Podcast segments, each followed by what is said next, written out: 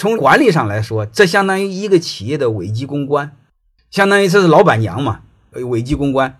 老板娘或者老板说错了话，说漏嘴了话，他这个企业危机公关没做好。你想卖鸡，你也出这么大的事儿，还死了人呢，那就没事儿。他就是一个女人泼妇，还不是老板，你能理解了吗？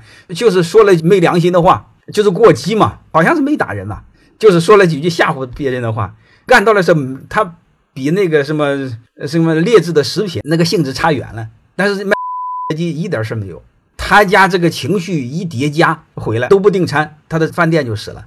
所以从管理上来说，这个是危机公关没做好，群体事件呀，这个情绪啊，这个民愤啊。要比我们想象的恐怖。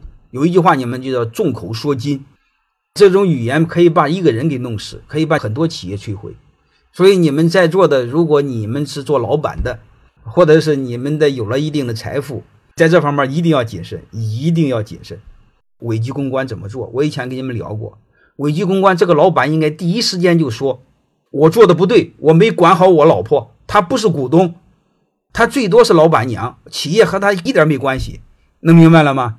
嗯，对你们客户造成的伤害，我表示什么什么什么。你会发现他应该第一时间说这个事儿，说的很真诚才对。但是他说晚了，他没说，这是一定要说的。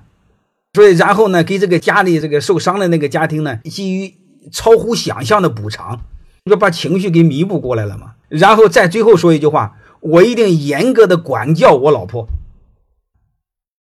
所以，所以，所以，所以不会再有类似的事儿发生。所以，就类似这样的话，他危机公关没做好。